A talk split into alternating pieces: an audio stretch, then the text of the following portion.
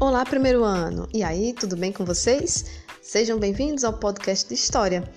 Nesta semana e na próxima estaremos trabalhando o conteúdo de Grécia Antiga, uma das civilizações clássicas da Antiguidade Ocidental.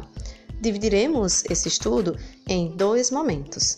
Nesse primeiro momento, trabalharemos as questões geográficas e de formação da Grécia Antiga, bem como os períodos históricos em que se divide e suas principais características. Na próxima semana, trataremos especialmente dos aspectos culturais e das relações entre Atenas e Esparta, das conquistas gregas e do legado que deixaram para nós até os dias atuais.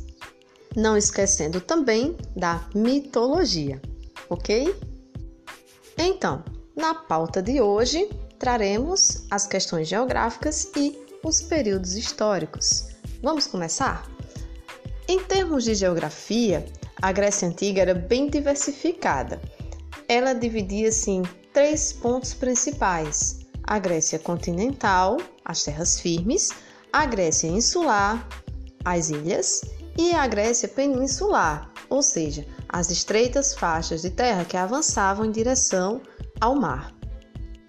Tocava, por exemplo, a região do mar Mediterrâneo, do mar Egeu, do mar Jônio. Então, com essa proximidade toda, as regiões do mar desenvolveram um comércio marítimo riquíssimo. Isso proporcionou né, viagens, trocas culturais e muito conhecimento aos gregos. A região continental que eles habitavam era acidentada, montanhosa e com solo infértil, por isso não proporcionou uma expressiva economia baseada na agricultura, como em outras civilizações que já estudamos. E os povos? Que povos formaram a população dessa Grécia antiga inicialmente? Podemos falar em cretenses, os que já habitavam a ilha de Creta, nessa região, e também dos povos indo-europeus, conhecidos como arianos, que eram os aqueus, os dórios, os jônios e os eólios. Então, a fusão desses povos cretenses e indo-europeus formou, a princípio, essa civilização grega. Vamos então ao estudo dos principais períodos históricos e suas características? Pois bem, temos o período pré-homérico, o período homérico, período arcaico, o clássico e o helenístico. O período pré-homérico vai dos séculos 20 a 12 a.C. e é esse período de formação da Grécia com a miscigenação dos povos indo-europeus aos povos cretenses. Acredita-se que por volta de 2000 a.C. chegaram os aqueus, que viviam em um regime de comunidade primitiva. Depois de estabelecerem contato com os cretenses, de quem adotaram a escrita, se desenvolveram, construindo palácios e cidades fortificadas. Organizaram-se em vários reinos liderados pela cidade de Micenas, e daí o nome da civilização micênica. Esse período também fica conhecido como um período micênico, além de pré-homérico. Depois de aniquilarem a civilização cretense, dominaram várias ilhas do mar Egeu e destruíram Troia, a cidade rival. Porém, no século XII a.C., a civilização micênica, formada por esses aqueus e cretenses, foi destruída pelos dórios, que impuseram violento domínio sobre a região, arrasaram as cidades da Hélade e provocaram a dispersão da população, o que favoreceu a formação de várias colônias. Esse fato é conhecido como a primeira diáspora grega. O período homérico, que vai dos séculos 12 a 8 a.C., fica conhecido por esse nome devido ao grande poeta Homero, que escreveu obras como a Ilíada, que trata da guerra de Troia, e a Odisseia, que trata da volta de Ulisses né, à sua ilha de Ítaca. Então, devido esses dois grandes livros que servem de fontes históricas para o estudo da Grécia Antiga, o período é conhecido como período homérico. Vamos às principais características? As invasões dóricas provocaram um retrocesso das relações sociais e comerciais entre os gregos, que se desenvolvia exatamente através do comércio marítimo.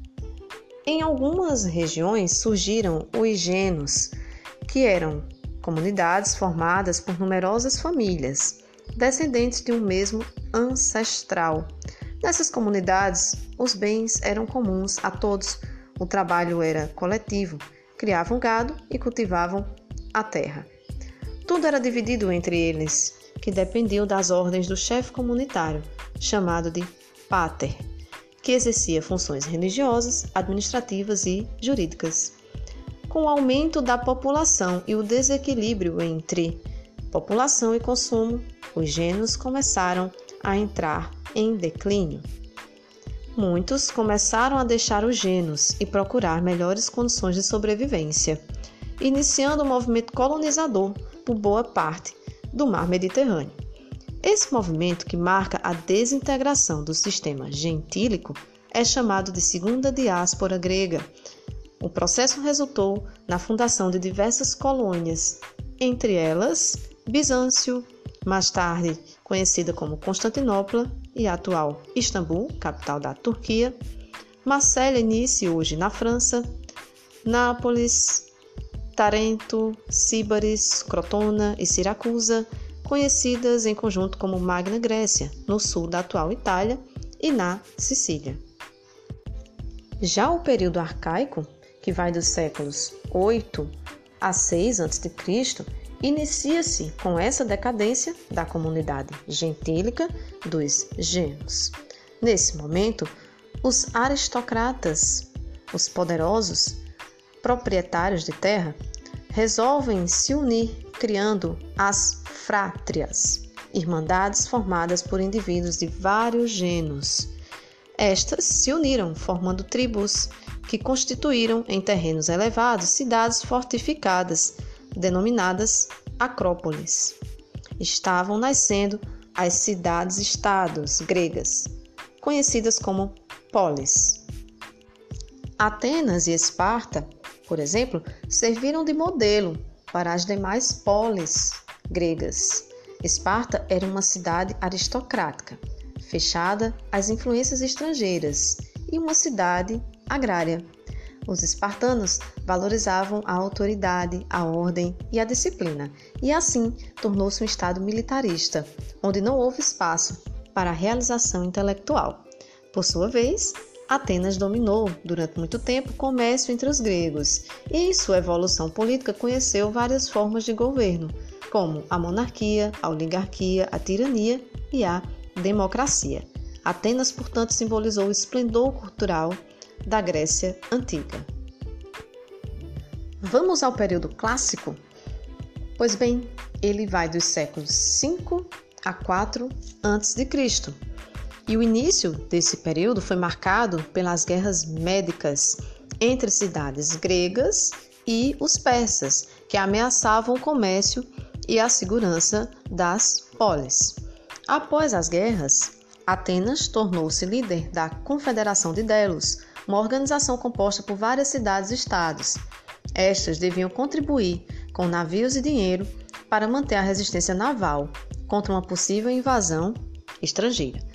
Período da hegemonia ateniense coincidiu com a prosperidade econômica e o esplendor cultural de Atenas. Nesta época, a filosofia, o teatro, a escultura e a arquitetura atingiram sua maior grandeza. Pretendendo impor também sua hegemonia no mundo grego, Esparta compôs com outras cidades-estados a Liga do Peloponeso e declarou guerra a Atenas em 431 a.C. Depois de 27 anos de lutas, Atenas foi derrotada. Anos mais tarde, Esparta perdeu a hegemonia para Tebas e durante esse período a Grécia foi conquistada pelos exércitos da Macedônia e foi incorporada ao Império Macedônio. Esta época ficou conhecida como o período helenístico. Neste período, a Grécia foi governada pelo imperador Filipe II e em seguida por seu filho, Alexandre Magno, que conquistou um grande império. A fusão da cultura grega com a oriental recebeu, portanto, o nome de cultura helenística. Bem, pessoal, então em relação à pauta da nossa aula de hoje, conseguimos cumprir. Falamos da questão geográfica em relação à organização da Grécia Antiga, dos povos que formaram essa civilização inicialmente e dos principais períodos históricos e suas características. Então, nesse primeiro momento de estudos, esse é o nosso ponto principal. Vamos dar continuidade na próxima semana, detalhando aspectos culturais, religiosos, entre outros. Ok? Vou deixar indicações de aula da Geek, slides, mapas mentais, leituras para que vocês possam complementar esse estudo. Até mais. Um grande abraço.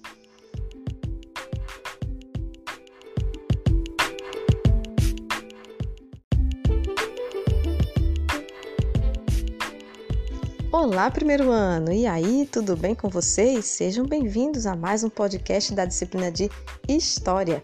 Hoje vamos dar continuidade ao estudo da Grécia Antiga, parte 2, já que no primeiro episódio deste conteúdo, na semana passada, nós trabalhamos a formação da Grécia Antiga, seus povos, sua geografia e a divisão histórica. Hoje, vamos dar uma atenção especial aos capítulos 2 e 3 do seu módulo a Grécia clássica e a Grécia helenística, estudando como se formaram as polis gregas, especialmente Atenas e Esparta, como foram gerados alguns dos legados culturais que temos contato até os dias atuais, como por exemplo a política, a cidadania, a democracia, a filosofia, as Olimpíadas e até mesmo a própria mitologia. Já falando sobre o período helenístico, capítulo 3, compreenderemos como a fragmentação das polis gregas, ou seja, de suas cidades-estados, suas rivalidades, provocaram a fragilidade dessa civilização e a entrada e domínio de outros povos, como por exemplo os persas e os macedônicos, encerrando assim a hegemonia do povo grego na antiguidade. Neste primeiro momento de nossa aula, vamos falar sobre as polis gregas, Atenas e Esparta, sua formação social, sua economia e por quais aspectos principais se destacaram. A cidade de Atenas formou-se na Península Ática e tinha uma proximidade muito grande com o mar. A princípio, eles desenvolveram a agricultura, mas depois se lançaram ao comércio marítimo eles eram descendentes dos jônios, que escaparam das invasões dóricas por sua posição geográfica. Os atenienses se destacaram principalmente por criar alguns dos legados culturais que temos até hoje, como por exemplo a filosofia, a democracia, a política e também a cidadania, certo? Era a cidade que cultuava o intelectualismo, né? E a sua sociedade era bem dividida e até mesmo desigual, certo? Vamos ver. Em primeiro lugar, tínhamos os eupátridas, que eram os bem-nascidos, os latifundiários, nobres, proprietários das terras mais férteis. No segundo patamar social, tínhamos os georgóis, que eram pequenos agricultores, proprietários das terras menos férteis, nas regiões montanhosas. Tínhamos também os demiurgos, que eram os artesãos e comerciantes. E lá embaixo, fechando essa pirâmide social, nós tínhamos os tetas, que eram os marginalizados, miseráveis e servos, e também os metecos, que eram os estrangeiros que praticavam artesanato e comércio. Para além deles, os escravos. Inclusive, vale salientar que o modo de produção adotado na Grécia Antiga era o escravismo. Apesar das cidades-estados gregas, suas polis, serem autônomas independentes e até mesmo rivais, né, esse era um ponto em comum entre elas, o sistema escravo, além também da religião politeísta. Bem, compreendida essa esfera social e a formação de Atenas, vamos falar principalmente agora da questão política, certo? Bem, em algumas polis, o poder político era exercido diretamente pelos cidadãos, por meio de assembleias realizadas na Ágora, que era uma praça central da cidade. E ali discutiam-se questões de interesse público, tomavam-se decisões, elaboravam-se as leis. Porém, nesse processo, alguns cidadãos começaram a se destacar no interior das polis, dando origem à figura do político. E poucos habitantes da polis eram considerados cidadãos. Apenas os homens livres, proprietários de terra, artesãos, comerciantes e pequenos agricultores, que detinham os direitos da cidadania. Estavam excluídos da vida política os escravos e os estrangeiros livres, os metecos, bem como as mulheres no geral. Então, aqui você consegue perceber como surge a figura do político, né? E de fato, o que era a democracia em Atenas. Né? A democracia significa poder do povo, mas infelizmente nem todo o povo estava incluído nas decisões, apenas a elite. Então, essa democracia do passado, da Grécia Antiga, ela se diferencia muito da nossa democracia hoje, né? Em que todos realmente têm o direito de participar das decisões políticas da sociedade, inclusive as mulheres, que não tinham esse direito garantido lá na Grécia Antiga, em Atenas. Apesar de não beneficiar a todos, a democracia garantia aos cidadãos três direitos essenciais: liberdade individual, igualdade perante a lei e direito de expressar suas opiniões nas assembleias. Mas lembrem-se que esses cidadãos eram apenas os homens livres e aqueles que faziam parte da elite. Mulheres e escravos não. Então essa era a realidade né, da cidade de Atenas, tá, gente? Onde nós vimos aí esse surgimento da política, da democracia, da cidadania, um pouco diferente do que nós entendemos atualmente, né? E também Atenas, né, por ser a cidade é, intelectual do pensamento, surge também a filosofia, né? O amor à sabedoria, a amizade ao saber e que vai contestar diretamente as mitologias, né? Porque as explicações que os gregos tinham para os fenômenos naturais e os acontecimentos no geral vinham da mitologia. Então a filosofia ela vem né, para se opor a esse pensamento e de fato explicar os acontecimentos através do mundo material. Então Atenas também gera esse legado para nós. Agora é hora da gente falar sobre Esparta, né? outra cidade-estado importante na Grécia Antiga e que era rival direta de Atenas, muito diferente na sua configuração e organização social e política. Esparta tem sua origem com a chegada dos Dórios, né, que dominaram a península do Peloponeso, antes habitada pelos aqueus. Eles desenvolveram uma educação baseada na formação física né, e militar. E foi assim que eles se destacaram em uma das principais diferenças em relação a Atenas, que era a cidade né, do saber, do intelecto. A sociedade espartana não era muito diferente da ateniense no que diz respeito à hierarquia, divisão social e desigualdade.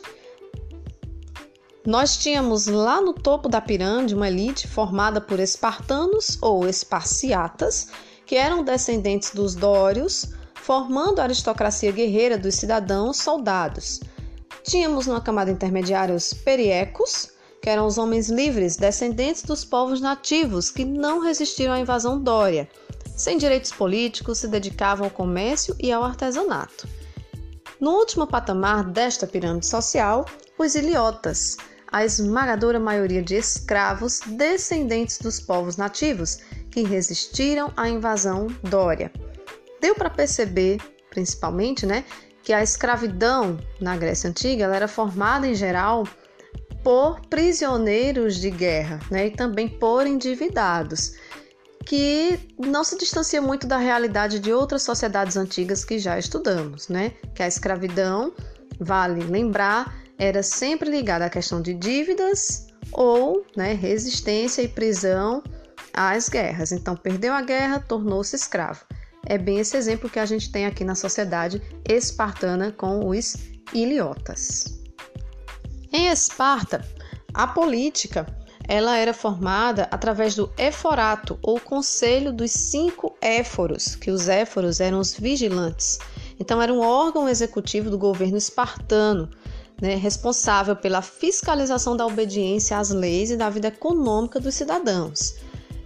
E era comandada por uma diarquia, ou seja, o conjunto de dois reis que exerciam funções religiosas, militares e judiciárias havia uma assembleia de anciões que elaboravam as leis, que era a Jerúsia, e também a Ápela, que era uma assembleia formada por cidadãos.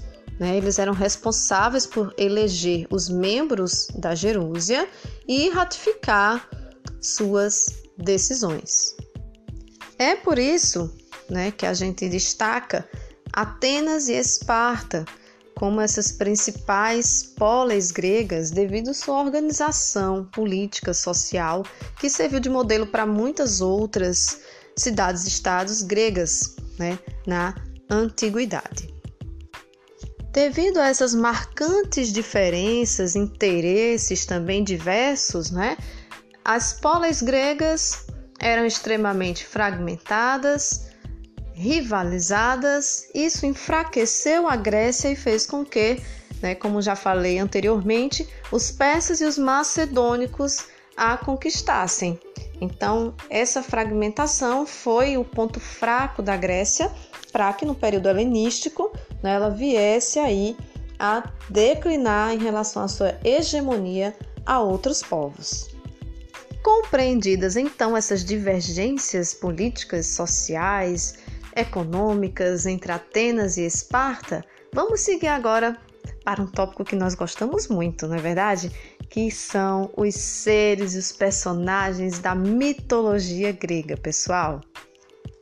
Eu já falei aqui, não é, que os gregos eles criaram vários mitos para poder passar mensagens para as pessoas, não é? e com o objetivo de preservar a memória histórica do seu povo e ainda por cima explicar os vários fenômenos que aconteciam, né? E essa mitologia ela foi riquíssima, porque além dos deuses do Olimpo, né, existiam também vários outros seres mitológicos. Então vamos começar falando dos deuses do Olimpo, né, os principais e suas funções. Eram doze os principais deuses gregos. O principal deles era Zeus, né, que era o deus de todos os deuses e senhor do céu. Tínhamos também Afrodite, a deusa do amor e da beleza. Poseidon, deus dos mares. Hades, deus das almas dos mortos, dos cemitérios e do subterrâneo. Hera, deusa dos casamentos e da maternidade. Apolo, deus da luz e das obras de artes. Artemis, deusa da caça e da vida selvagem. Ares, divindade da guerra, Atena, deusa da sabedoria, da serenidade, protetora da cidade de Atenas, Cronos, deus da agricultura, que também simbolizava o tempo, Hermes, mensageiro dos deuses, representava o comércio e as comunicações, e Hefesto, a divindade do fogo e do trabalho. Esses eram os doze principais deuses do Olimpo. Inclusive, falando em Olimpo, né, vale destacar que as Olimpíadas, os Jogos Olímpicos, né, que já falei aqui anteriormente também, foram criados exatamente para homenagear esses deuses, né? E várias modalidades surgiram nas Olimpíadas, né, como atletismo e lutas, e fazer parte da diversão do povo grego também. É só que as Olimpíadas foram se modificando ao longo dos tempos. Naquela época, por exemplo, na Grécia Antiga, quando você ganhava uma competição, né, o seu prêmio era uma coroa de louros na sua cabeça. Atualmente não, já são as medalhas, né? De ouro, prata e bronze. E claro que hoje os Jogos Olímpicos eles não são mais dedicados aos deuses do Olimpo, né, como na Grécia Antiga. Eles já tomaram uma configuração bem diferente e são jogos que unem praticamente os cinco continentes né, do mundo. Legado grego. Em relação aos seres mitológicos da Grécia Antiga, vamos destacar alguns também, como os heróis, que eram seres mortais e eram filhos de deuses com seres humanos. E alguns exemplos básicos que temos são, por exemplo, Hércules, Aquiles, Perseu. Tínhamos também as ninfas, seres femininos que habitavam os campos e bosques, levando alegria e felicidade. Os sátiros, figuras com corpo de homem, chifres e patas de bode, figuras híbridas. Os centauros, que tinham corpo formado por uma metade de homem e outra metade de cavalo. As sereias, mulheres com metade do corpo de peixe, que atraíam os marinheiros com seus cantos atraentes. As górgonas, que eram mulheres, espécies de monstros com cabelos de serpente. Como exemplo, podemos citar a medusa. A quimera, mistura de leão e cabra que soltava fogo pelas ventas. Então, de fato, né, a mitologia grega era riquíssima e reunia tanto os deuses do Olimpo como esses seres mitológicos. Bem, gente, acredito que com esse podcast número 2 de hoje, sobre Grécia Antiga, nós conseguimos fechar o nosso estudo, né? Pontuando os principais aspectos dessa civilização, pois já falamos da sua formação, dos seus períodos históricos, das principais cidades-estados, Atenas e Esparta e suas características das heranças culturais que os gregos nos deixaram e da sua mitologia. Vou postar para vocês materiais complementares, como slides, vídeos, mapas mentais, para que possa complementar este podcast, além das leituras, dos capítulos e da prática dos exercícios, para que a gente possa fixar ainda mais o conteúdo e tirar as nossas últimas dúvidas. Então é isso, ficamos por aqui. Até a próxima!